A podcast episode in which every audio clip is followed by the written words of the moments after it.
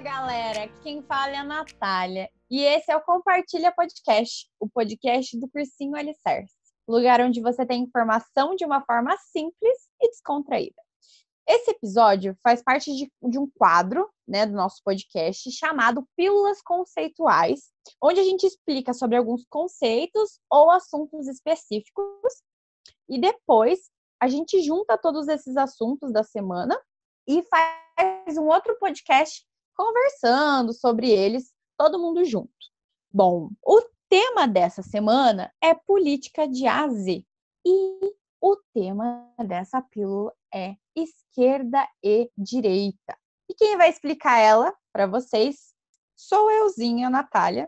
Sou formada em História pela PUC-PR e estou terminando aí minha graduação, minha segunda graduação, né, em Letras Português também sou pós-graduanda em Educação Especial e Psicomotricidade. Acho que isso é legal para vocês saberem um pouco sobre o que eu estudo, para a gente ter uma confiança aí no que a gente está escutando, né? Bom, vamos lá. Sobre esquerda e direita. A gente vê, assim, muita gente falando sobre ser de esquerda, sobre ser de direita, e às vezes até rola algumas brigas por conta disso. A gente está vivendo um mundo muito polarizado, né? A gente escuta isso bastante. E é verdade, mas isso já acontece faz um bom tempo. Não vamos pensar que é de agora, não. Mas assim, será mesmo que essas pessoas sabem a diferença entre ser de esquerda e de direita? Fica aí o questionamento. E por isso que hoje eu vou falar sobre essa questão. Para começar a falar sobre isso, a gente precisa entender que esquerda e direita são termos utilizados para diferenciar o pensar e o agir político. Essa diferença entre o pensar e o agir político, ela já existe há muito tempo, tá? Muitos anos, pois sempre existiram pessoas, né, que pensavam em transformações políticas e sociais de uma forma mais radical e outras de uma forma mais conservadora. Porém, essa nomenclatura ela foi originada mesmo a partir da Revolução Francesa, que aconteceu no século XVIII, 1789, ali que houve um colapso total na sociedade francesa nessa época. Porque ela era dividida entre três estados. Gente, é uma contextualização rápida aqui. Então, a França é dividida entre três estados, em que o primeiro era é, a nobreza, né? Segundo era o clero e o terceiro era a burguesia é, e o resto do povo, a galera pobre ali. Burguesia não é pobre, né? Vamos lembrar. Burguesia não é pobre, mas não tem título, portanto também tinha que pagar impostos.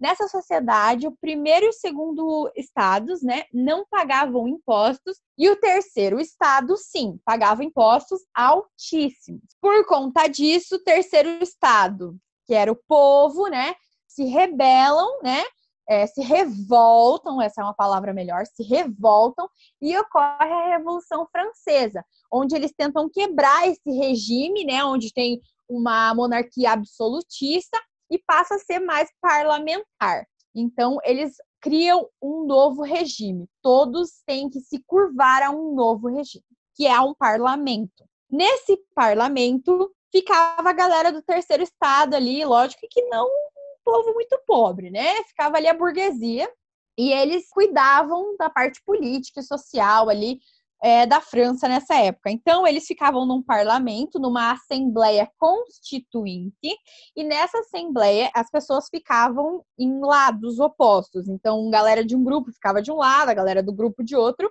e tinha o povo ali que era meio centrão, tá? Vamos lembrar que nem sempre existem só dois lados, tem pessoas que têm pensamentos que cruzam ali. Então, é, do lado esquerdo, nessa Assembleia Constituinte, ficavam os jacobinos, do lado direito ficavam os girondinos. Portanto, quem é de esquerda lá era os jacobinos e de direita os girondinos. Então, foi a partir desse momento, dessa Assembleia Constituinte, em que se originou essa esquerda e direita com jacobinos e girondinos. Aí você pensa, tá, o que, que diferencia é, esse grupo, o que, que eles têm em comum e tal. Gente, vamos pensar que essas pessoas, elas estão ali para lutar por algo melhor. Elas estão ali para melhorar o que estava horrível, estava muito ruim.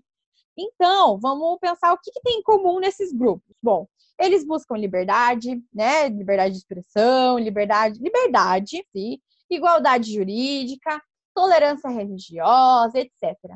Esses grupos, eles querem uma melhora. A diferença é que um grupo vai olhar de uma forma mais econômica e o outro grupo vai olhar de uma forma mais social. Um grupo pensa que é necess... para fazer mudanças é necessário ter uma postura mais radical e começar pela parte social. E o outro grupo acredita que para ter uma mudança é necessário que seja de uma forma mais conservadora, tratando primeiro da economia. Ok, como assim? Vamos lá. A direita, que eram os girondinos, né? Ela visa um enriquecimento do país. Eles pensam no Estado mínimo, no liberalismo, né? Liberalismo econômico. É, o que é esse Estado mínimo? É quando o Estado, né, o governo, ele se mete o menos possível na tua vida. Então, você que se vire, entendeu? Você que se vire, e é aí que existe a meritocracia, que eles acreditam, né, que você faz por merecer, que todo mundo pode chegar no lugar desde que trabalhe, coisas assim. Então, eles acreditam que oportunidade tem aí para todo mundo, é só você correr atrás. E eles querem os direitos dos cidadãos, eles querem coisas boas, mas eles são mais conservadores e acreditam no liberalismo econômico, onde o Estado é mínimo. E aí, para melhorar a situação de um país, eles pensam que primeiro você tem que cuidar da parte econômica, do enriquecimento do país, para depois pensar na parte social. É aí que a gente vê uma diferença grande. Vamos lá para a esquerda, jacobinos. Aí vocês vão entender bem a diferença. Eles já pensam em reformas amplas, num esforço para tirar as pessoas da miséria. Eles pensam de uma forma mais assistencialista. Então, enquanto a direita pensa numa forma mais econômica, é, a galera da esquerda pensa numa forma mais assistencialista, num país mais assistencialista, onde o Estado não é mínimo, porque eles entendem que o Estado ele deve, ele tem o dever de garantir moradia, saúde, educação, né, distribuição de terra. Então, é uma parte que acredita numa mudança mais radical e assistencialista, tá? Essa é a diferença principal.